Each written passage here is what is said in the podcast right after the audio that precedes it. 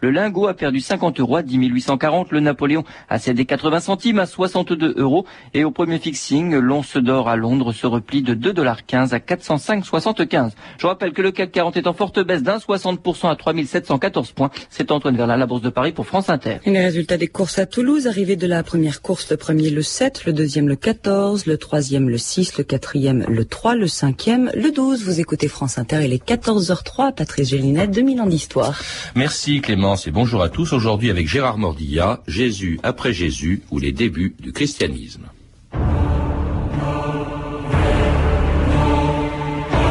Allez dans le monde entier, proclamez l'évangile à toute la création. Celui qui croira et sera baptisé sera sauvé. Celui qui ne croira pas sera condamné. Évangile selon Marc.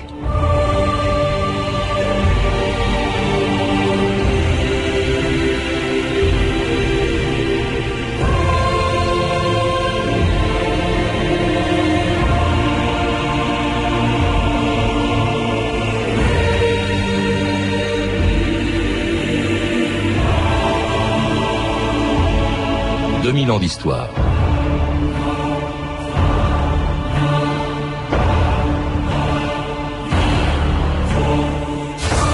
C'est un des moments les moins connus et les plus importants de l'histoire du christianisme, l'époque pendant laquelle, dans les 150 ans qui ont suivi la mort du Christ, il est devenu une religion.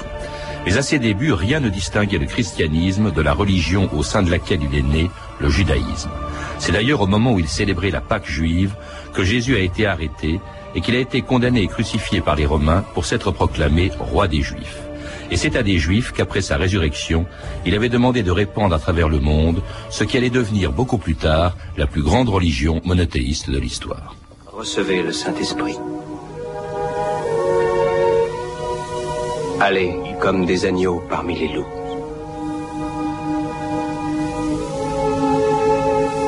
Faites des disciples de toutes les nations.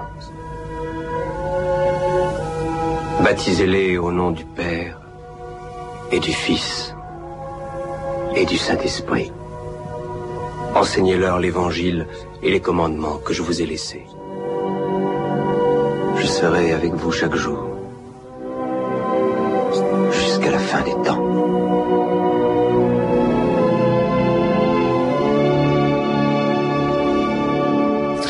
Bonjour. Bonjour. Alors si l'on en croit cet extrait de film, et même d'ailleurs les évangiles, on peut penser, comme on le fait souvent, qu'après sa résurrection, le Christ, les apôtres du Christ sont partis immédiatement à travers le monde pour fonder une nouvelle religion. Or, dans un livre que vous avez écrit avec Jérôme Prieur, Jésus après Jésus, qui a été publié au Seuil, vous montrez que c'est pas tellement simple, c'est pas aussi simple en tout cas, qu'il a fallu des années pour que le christianisme devienne une religion. Et, d'ailleurs, ce qui est encore plus surprenant, c'est que vous dites que jusque sur la croix, Jésus n'avait même pas l'intention de créer une nouvelle religion, il voulait simplement réformer le judaïsme.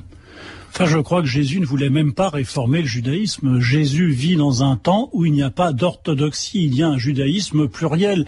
Il y a 36 façons d'être juif, si je puis dire. On peut être juif comme les pharisiens, comme les sadducéens, les esséniens, etc.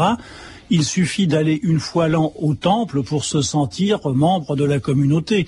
Mais, et puis bien entendu, de respecter la loi de Moïse, la circoncision, les interdits alimentaires et le sabbat. Mais il n'y a pas d'orthodoxie, il n'y a pas une autorité qui dit être juif, c'est ça. Et donc, Jésus, tout simplement, comme les autres de son temps, pratique un judaïsme qui lui appartient, si je puis dire, mais qui n'est en rien hérétique. C'est même un homme seul qui meurt sur la croix, on l'oublie souvent, parce que euh, les apôtres ou bien l'ont abandonné, ou bien l'ont renié comme Pierre, ou bien l'ont trahi comme Judas. Il n'y a que des femmes autour de lui sur la croix. C'est ce que dit en tout cas le plus ancien des évangiles, qui est l'évangile selon Marc, où il dit il n'y avait que quelques femmes et encore qui regardaient de loin. Sa mère, Marie-Madeleine. Oui, enfin là, vous extrapolez, on n'en sait rien du tout. En, en, fait, il faut tout de suite préciser, Gérard Mordilla et Jérôme Prière, votre, tra votre travail, c'est la vie des apôtres, c'est la suite de l'histoire qu'on avait racontée la semaine dernière sur la, le procès et la mort de Jésus.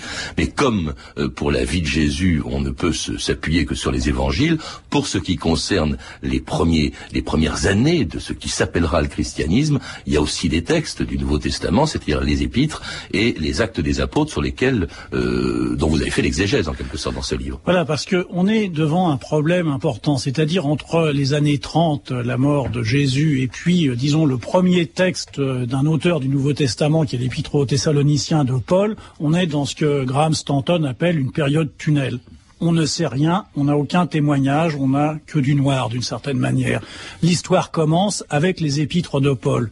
Alors il faut savoir que ce sont les premiers textes euh, chrétiens, enfin si je puis dire, mais ils ne sont pas placés comme ça dans les Nouveaux Testaments. Et au contraire, à la fin du Nouveau Testament, on a les actes des apôtres qui sont le récit, au fond, de ces premiers temps. Et dans ces actes, eh bien, vous le soulignez à juste titre, ce qui est très intéressant, c'est de voir que dans les premiers chapitres des actes, les gens sont là à Jérusalem et n'en bougent pas. Et d'ailleurs, on comprend pourquoi ils sont là. les apôtres ne partent pas, en fait, contrairement à ce qu'on dit souvent. Ils ne sont pas partis tout de suite. Non, parce que je pense que ce départ des apôtres, ça a été une façon de prendre acte par l'écriture d'une chose qui s'est passée bien plus tard. Donc on a fait dire au Jésus ressuscité, on lui a mis dans sa bouche ces paroles qui étaient comme une invitation à partir. Mais euh, vous avez exactement dans l'évangile de Matthieu le contraire. Jésus dit je suis venu uniquement pour les brebis perdues de la maison d'Israël. Donc il n'y a pas de raison de partir. On reste là à Jérusalem et on attend cette chose fondamentale qu'ils attendent tous, qui est la fin des temps. Alors comment peut-on appeler les, les, apôtres, euh, ceux qui croient, euh, ceux qui sont juifs, qui sont, qui souhaitent le rester, qui simplement, conformément à ce que dit l'Ancien Testament, croient que le Messie est arrivé et que c'est Jésus. Euh, en, cela, ils sont pas d'accord avec les autres juifs. Mais comment peut-on les appeler si on peut pas les appeler des chrétiens? Bah, des juifs messianistes, c'est-à-dire que eux croient que Jésus est le Messie. Les partisans de Jean le Baptiste croient que c'est Jean-Baptiste qui est le Messie. les gens qui sont à Qumran, eux attendent deux messies et pensent que euh, euh, leur maître est une sorte de préfiguration du Messie. Donc euh, voilà, ce sont des juifs messianistes, des juifs qui attendent cette fin des temps. Parce que qu'est-ce qui va se passer à la fin des temps? Le Messie n'est qu'un annonciateur. À la fin des temps, c'est Dieu qui va se manifester et qui va juger les vivants et les morts. Et c'est ça qu'on attend, ce qui sera un bouleversement absolu de l'histoire. Et je crois qu'on est dans cette perspective-là. Et on est dans une perspective qui est à la fois religieuse et politique, parce qu'il ne faut pas le mettre de côté. On est dans un pays qui est occupé depuis 60 euh, ans, hein, enfin la mort de Jésus. De, euh, on s'est occupé depuis Pompée. Or, cette occupation romaine pose aux Juifs une question qui est une question religieuse et politique. Religieuse parce que pour eux, la présence des impies sur la terre sacrée, c'est bien, évidemment la présence d'une troupe d'occupation avec les exactions, etc., tout ce qu'on peut imaginer, mais c'est surtout le symptôme de l'impureté d'Israël face à Dieu. Comment se laver de cette impureté? Et on voit bien qu'il va y avoir plusieurs solutions qui vont être proposées, puisque le temple fonctionne tous les jours et que ça ne change pas. Donc, euh, Jean le Baptiste va proposer une repentance générale en allant se baigner dans le Jourdain. Les gens de Qumran vont aller dans le désert et vont dire Jérusalem, c'est là, et s'imposer une vie d'ascèse pour que Dieu se manifeste. Si on en croit les évangiles, Jésus va aller au temple pour essayer de provoquer par son intervention l'intervention de Dieu. Donc on est dans cette perspective-là. Il faut bien comprendre cette tension pour voir comment les textes sont écrits. Et il n'est pas question pour les apôtres qui sont juifs euh, d'aller euh, justement propager la, bonne parole. Car étant juif, et comme le judaïsme jusqu'à aujourd'hui le fait, il n'est pas question de convertir des non-juifs. Ça c'est important. Vous insistez beaucoup sur le le christianisme sera, fera du prosélytisme, le judaïsme jamais. Non, le, judaïsme n'est pas du tout prosélyte. Et d'ailleurs, aujourd'hui, euh, c'est pas très difficile de devenir chrétien. C'est toujours très difficile de devenir juif. Euh, et cette chose existe depuis toujours, parce qu'à partir du moment où les juifs se considèrent comme le peuple élu, ils pensent de leur point de vue à juste titre, que ce sont aux autres de venir vers eux et non pas à eux d'aller vers les autres. Alors ceux qui croient que le Christ est le Messie, hein, c'est ceux qui ceux, qui deviendront les chrétiens, ont eux-mêmes des problèmes avec les autres juifs. Ils sont persécutés. Euh, ce sera le cas par exemple d'Étienne, qui sera en quelque sorte le premier martyr ou un des tout premiers martyrs euh, de l'histoire, persécuté par les adversaires de ceux qu'on appellera les chrétiens. Et parmi eux, alors il y en a un, c'est assez étonnant, c'est Paul qui lui est vraiment un farouche adversaire de ces gens-là. Je crois qu'il était présent. Enfin, c'est ce que disent en tout cas les actes des apôtres au moment de la lapidation de Étienne, et Paul, brusquement, en allant précisément réprimer les débuts du christianisme à Damas, sur le chemin de Damas, eh bien, rencontre le Christ. Il alla trouver le grand prêtre et lui demanda des lettres pour les synagogues de Damas. Saül traque les disciples du Christ. Sur la route, entre Jérusalem et Damas, c'est la chute. Une grande lumière le surprend. Il tomba par terre et entendit une voix qui lui disait Saül, Saül, pourquoi me persécutes-tu? Qui es-tu Seigneur? demanda-t-il. Je suis Jésus que tu persécutes. Paul est aveuglé, on doit le conduire par la main jusqu'à Damas. Trois jours durant, il ne voit rien, il ne peut ni manger ni boire. Paul, dans ses lettres, parle d'apparition.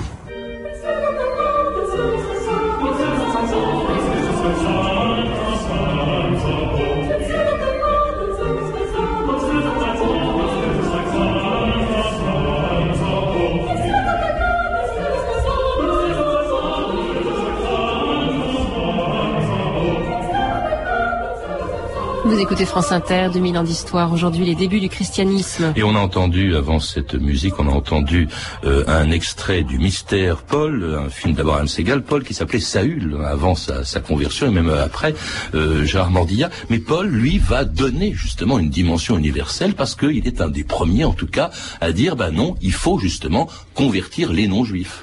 Enfin, Paul qui s'appelait Saül dans les actes des apôtres. Dans ses épîtres, Paul ne s'appelle jamais Saül, il mmh. s'appelle toujours Paul. Et je pense, euh, Jérôme Prieur avec moi, que le Saül en question, le Saul euh, donc du Nouveau Testament, est une invention du rédacteur de, des Actes des Apôtres. Une très belle invention, d'ailleurs, formidable. Paul qui veut dire petit, je crois, non Oui, ça le petit, le plus petit. D'ailleurs, il se disait l'avorton de il Dieu. Il se disait le plus petit, l'avorton. Mais l'avorton aussi, il faut bien comprendre que c'est euh, l'enfant d'une femme morte en couche. Donc on peut penser qu'il y a une dimension symbolique. Il est le dernier. Et c'est lui qui euh, va, au fond, l'emporter sur le plan théologique, certaine manière, parce que c'est sa théologie qui va l'emporter dans l'histoire ultérieure du, du christianisme. Paul, qu'est-ce qu'il va faire? Paul, il va aller justement vers ce qu'on appelle les craignants Dieu, c'est-à-dire des non-juifs, des païens, même si le terme est impropre, euh, qui sont attirés par le monothéisme. Et puis, euh, pour euh, les amener à la foi d'une certaine manière, il va essayer de débarrasser devant eux tout ce que sont les obstacles, et notamment pour les hommes, la circoncision, mais aussi, ben, c'est aussi important que la circoncision, les interdits alimentaires, le respect du On, on y reviendra, Gérard Modia, mais alors d'abord ça commence à Antioche. Antioche, il faut le rappeler, qui à l'époque est une des plus grandes villes de l'Antiquité. Euh, C'est d'ailleurs à Antioche qu'apparaît enfin le mot christianisme, je crois. Non, qu'apparaît le mot chrétien. Le Chrétien, mot chrétien apparaît donc dans le récit des actes des apôtres qu'on peut situer à la fin du premier siècle, et donc c'est à ce moment-là qu'apparaît le, le mot chrétien, et qui au départ est sans doute un sobriquet plutôt infamant, puisque euh, le Christos euh, grec signifie euh, le pommadé, le huileux, le, le gominé, ben parce que ça voulait dire euh, loin celui qui a reçu l'onction royale, l'huile sacrée. Donc on se moquait de ça en disant, regardez, comme s'il s'était mis euh, du pento sur les cheveux. Et les chrétiens, par le simple déplacement d'une lettre, vont faire de ce Christos le Christos, c'est-à-dire le bon, l'excellent, le meilleur, jusqu'au bon Dieu, quoi. Et donc c'est là que le, que le terme sera au fond utilisé et repris par eux. Alors, euh, il va à Antioche, puis ensuite il va parcourir pendant une quinzaine d'années euh, tout le bassin méditerranéen. On va le retrouver à Chypre, dans l'actuelle Turquie, en Grèce, à Rhodes, euh, s'adressant d'ailleurs à chacune des populations qu'il rencontre par des lettres, les épîtres, qui sont, vous l'avez dit, Gérard Mordilla, les, et en fait les premiers textes du Nouveau Testament, et des textes dans lesquels Paul fixe au fond les premières règles de ce qui devient le christianisme, et de la façon d'ailleurs dont il faut y convertir les non-juifs.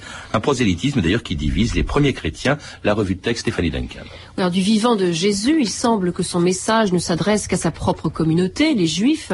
Jésus déclare en effet dans l'évangile de Matthieu, ne prenez pas le chemin des païens, allez plutôt vers les brebis perdues de la maison d'Israël.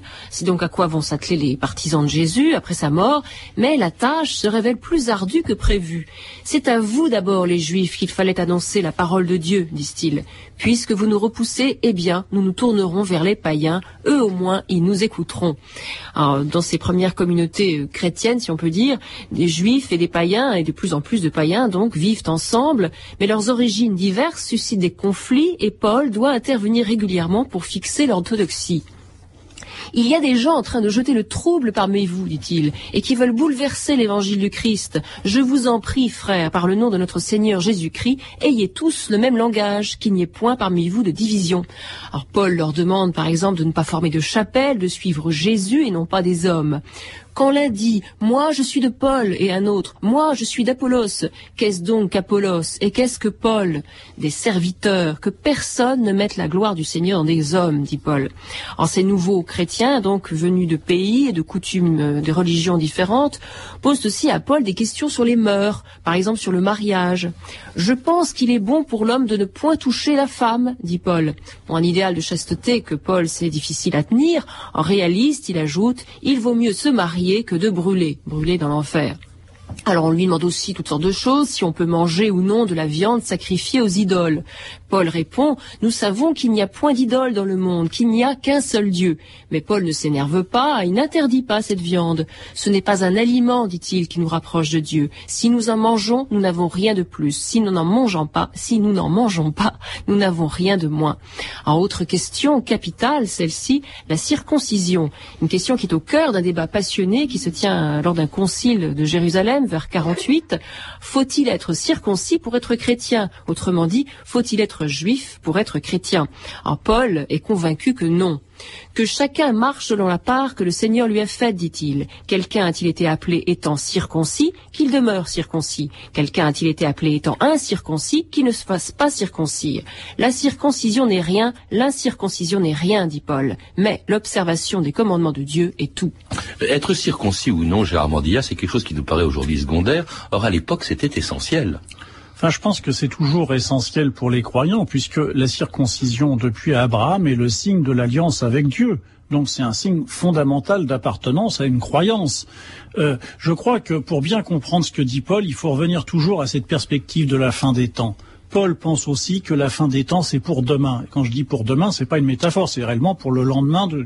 Donc, à quoi cela sert? Il faut bien comprendre ça dans ce moment-là. À quoi cela sert de vouloir être circoncis ou de ne pas être circoncis Si le monde va changer demain, vous avez des paroles, je dirais, parallèles sur le fait de quand on est esclave, faut rester esclave, quand on est roi, faut rester roi, qui ont été ensuite utilisées par tous les tyrans chrétiens, mais qui n'avaient, au moment où Paul les rédige, euh, qu'une utilité de circonstance, puisqu'il est persuadé, intimement persuadé que ça y est, c'est la fin, euh, Jésus va revenir sur les nuées, juger les, les vivants et les morts.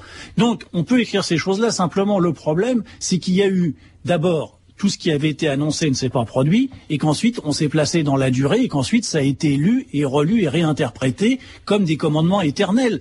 Paul n'a jamais pensé fonder une nouvelle religion. Paul était lui aussi, comme Jésus, à l'intérieur du judaïsme. Il pensait le porter au plus haut et hâter encore une fois cette fin des temps. Alors cela dit, il bouleverse quand même la, tradition juive et même d'ailleurs il se heurte. Il c'est pas un apôtre, enfin il s'est autoproclamé apôtre en quelque sorte. C'est le treizième, hein, si on peut dire. Ah euh, mais euh, il se heurte à, des apôtres comme Pierre et Jacques qui eux sont sont gardiens de, la, de la, religion juive. Ils sont pas d'accord du tout avec euh, notamment le prosélytisme au début. C'est quand même curieux de la part de Pierre qui deviendra ensuite le premier chef, dit-on, de, de l'Église. Bah, Pierre a eu la chance que dans l'Évangile selon Matthieu, il y ait cette phrase qui le distingue entre tous en disant sur cette pierre, je bâtirai mon Église. Mais le grand personnage, à mon avis, de l'époque de Paul, juste après la mort de Jésus, c'est Jacques, son frère, qui est le vrai chef de la communauté et qui, au dire de Flavius Joseph et par exemple aussi d'Origène, était un juif extrêmement observant, euh, entièrement intégré au judaïsme, enfin quelqu'un qu'on appelait Jacques le Juste, pour euh, euh, célébrer sa vertu et sa foi. Euh, donc c'est quelque... bon. Alors évidemment, il y a un conflit avec Paul puisque pour Jacques, il n'est pas question de rompre un instant avec aucun des principes et des préceptes du judaïsme. Paul, lui, a un autre point de vue, mais son point de vue, je dirais, n'est pas en dehors du judaïsme. Pourquoi va-t-il vers les païens? Mais c'est une hypothèse, bien entendu. Il faut toujours savoir qu'on parle par hypothèse.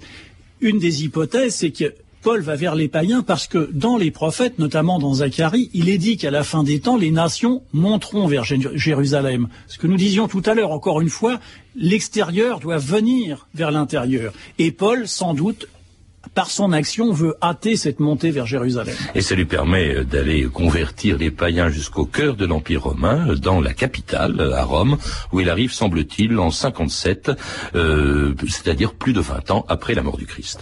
Un voyageur peut-il vous présenter ses souhaits? Illustre compagnon, notre ami Paul, de Tarse. Je gage que tu as fait comme nous un très long voyage. Oh oui, Antioche, Corinthe. Tu es grec? Non, je suis juif et citoyen romain. Tu es un marchand, je suppose? Non, je suis un rabbin. Quant à moi, je ne suis qu'un soldat au crâne épais. Dis-moi ce qu'est un rabbin, par Jupiter. Regarde ces bouillants soldats. Ils incarnent Rome. Si nous pouvions les catéchiser, nous gagnerions le monde à notre cause. Il faudrait un miracle. Oui. J'attends ce miracle. Et c'était un extrait d'un célèbre péplum qui est Covadis. Alors ce miracle, il va se produire, Gérard Mordia, puisqu'en très peu de temps, un grand nombre de Romains vont se convertir au christianisme. Comment expliquer le succès, au fond, très rapide de ce qui s'appelle désormais à peu près le christianisme euh, grâce à Paul? Je crois qu'il y a eu quelque chose qui est venu, je dirais, de la base.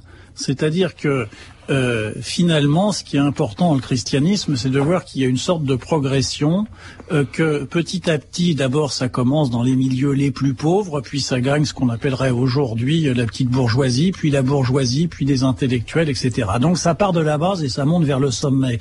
L'exemple inverse, c'est Flavius Joseph, le grand historien juif, euh, qui lui en écrivant ses livres, a voulu s'adresser aux, aux, élites romaines pour leur faire comprendre que la loi de Moïse était applicable à l'Empire. Ça n'a pas fonctionné, c'est parti du sommet, ça a intéressé ceux qui étaient autour. Dans le christianisme, il y a un mouvement de base, c'est une religion populaire, et je crois que c'est ça qui fonctionne. Et avec des résistances de la part des Romains, dans votre livre, vous, vous citez Tacite, c'est au moment du fameux incendie de Rome qui va provoquer, euh, Tacite parlant de, l'incendie de Rome, qui va provoquer euh, justement la persécution, la première grande persécution des Juifs du temps de Néron, et Tacite parle des chrétiens de cette manière, cette exécrable superstition faisait de nouveau éruption non seulement en Judée, berceau du mal, mais encore à Rome, où tout ce qu'il y a d'affreux et de honteux dans le monde converge et se répand. On commença donc par poursuivre ceux qui avouaient, puis sur leur dénonciation, une multitude immense, et ils furent reconnus coupables moins du crime d'incendie qu'en raison de leur haine pour le genre humain. Donc ils n'étaient pas forcément bien accueillis à Rome, d'ailleurs ils y sont persécutés. Mais ils sont ennemis du genre humain comme les juifs sont ennemis du genre humain parce qu'ils sont monothéistes et que pour les romains le monothéisme rompt avec deux des règles les plus anciennes des humains, qui sont la règle de l'hospitalité et celle de la commensalité. À partir du moment où on pense qu'il y a un Dieu unique, ça exclut tous les autres dieux, et donc il ne peut pas accepter leur hospitalité, et puis, comme il, est seul, il ne peut pas non plus manger avec eux. Et donc, c'est pour ça que les juifs, comme les chrétiens, seront déclarés ennemis du genre humain en fonction du monothéisme. Et pour Tacite, les chrétiens sont en fond de pires monothéistes que les juifs. À partir de quand, Gérard Mordilla, puisqu'on a vu qu'il venait du judaïsme, le christianisme s'en est-il distingué? Je crois qu'on peut dire que le christianisme se distingue à la, fin du premier siècle, au moment de l'évangile selon Jean, encore une fois sur le plan intellectuel et de, de façon sur des petites communautés ici et là. Mais en réalité, ça se distingue là, oui, vraiment, au moment de l'évangile selon Jean, quand euh, l'auteur euh, attribue à Jésus cette phrase faisant dire à Jésus, parlant aux Juifs, votre loi, comme si ce n'était pas la sienne. Donc on comprend là qu'il y a une séparation. Puis, euh, disons en 150, quand Justin Martyr, un des pères de l'Église fait son dialogue avec Tryphon et déclare que les chrétiens sont désormais le véritable Israël, là aussi on peut dire que la rupture euh, est écrite. Alors cela dit, le christianisme continue de progresser pendant longtemps euh, et juste, il sera quand même persécuté jusqu'au début du IVe siècle quand Constantin, un empereur, euh, se convertit et à ce moment-là donc le christianisme est reconnu, il devient en quelque sorte religion d'État et vous vous dites que c'est à ce moment-là aussi qu'il change de nature. Ben, il y a un basculement très net, c'est-à-dire qu'on est d'abord donc dans une perspective euh, juive et qui concerne au fond peut-être plutôt l'intérieur que l'extérieur. À partir du moment où le christianisme va rejoindre l'Empire romain, euh, le christianisme va devenir impérialiste, c'est-à-dire qu'il ne va plus chercher à, conquérir des consciences, mais à conquérir des territoires. Et cette religion qui se dit la religion de l'amour va devenir quand même la plus incroyable machine de coercition qui ait jamais eu sur Terre, euh, pour lequel d'ailleurs euh, l'Église n'a pas fini d'exprimer son repentir. Je veux dire, les morts se comptent par millions peut-être même par dizaines de millions. Donc il y a là un paradoxe absolu que Freud avait très bien d'ailleurs euh, écrit dans un de ses livres, entre proclamer l'amour comme vertu suprême et euh, passer au fil de l'épée ceux qui ne sont pas d'accord avec euh, cette vertu suprême. Mais ça, c'est immédiatement après la conversion de Constantin. On enfin, pas, peut pas dire ça aujourd'hui. Ah non, mais pas aujourd'hui. Bien entendu. Non, non, non, bien entendu, c'est pas. Non, mais on parle de l'histoire, et donc dans l'histoire, ça va être ça, c'est-à-dire que réellement le le christianisme va être conquérant, et pour le coup prosélyte, et va s'abattre sur l'Occident, et il va conquérir l'Occident. Et il va devenir universel, c'est-à-dire catholique, puisqu'en grec, hein, catholico, je crois que ça veut dire euh, universel. Comment est-ce qu'on peut expliquer qu'une toute petite secte dont nous avons parlé des débuts avec vous, Jean Mordilla, ait pu ainsi justement conquérir le monde, pas seulement par la force des armes Non, je dirais par la force du texte, parce que il y a deux choses, moi, qui me frappent beaucoup. Jésus n'a rien écrit, mais il est le seul prophète de son temps dont l'histoire a été écrite ou nous soit parvenue. Et de l'autre côté, Paul est le seul auteur identifié du Nouveau Testament, et ses épîtres à elle seule recoupent 25% du texte du Nouveau Testament. Et en plus de cela, il est le personnage, enfin, le personnage principal, pour aller vite, des actes des apôtres. Donc, des deux côtés, vous avez le poids de la littérature. Et c'est bien parce que tout cela a été écrit que l'histoire est devenue cette histoire du christianisme que nous essayons euh, de lire euh, patiemment. De même d'ailleurs qu'on essaye de lire votre livre, enfin on n'essaye pas parce qu'il est vraiment passionnant, Jérôme euh, Gérard Mandilla, vous l'avez écrit avec Jérôme Prieur, je rappelle son titre, Jésus après Jésus, l'origine du christianisme qui a été publié au Seuil. Je rappelle que vous êtes également avec Jérôme Prieur, le maître d'œuvre de la série documentaire diffusée sur Arte depuis le 3 avril, Les origines du christianisme, et dont on pourra voir les derniers épisodes vendredi à 22h15 et samedi à 20h45, donc sur Arte, une série d'ailleurs qui existe également en DVD dans un coffret édité par Arte Vidéo et Archipel 33. À lire également Reconnaître les saints, symboles et attributs, un beau livre illustré de Bernard Desgraviers et Thierry Jacomet, publié chez Massin. Vous avez pu entendre des extraits des films suivants, Covadis de Mervyn Leroy, disponible en cassette vidéo chez RCV, Le Mystère Paul d'Abraham Segal et Jésus de Nazareth de Franco Zeffirelli. Vous pouvez, vous le savez, retrouver ces renseignements en contactant le service des relations avec les auditeurs au 0892 68 10 33, 34 centimes d'euros la minute ou consulter le site de notre émission sur franceinter.com. C'était 2000 ans d'histoire, la technique Michel Thomas et Antoine Viossa, documentation Virginie Bloch-Léné et Claire Tesser, revue de texte Stéphanie Duncan, une réalisation de Gilles Davidas. Une émission de Patrice Gélinet. Demain, dans notre émission, au moment où l'on vient d'expliquer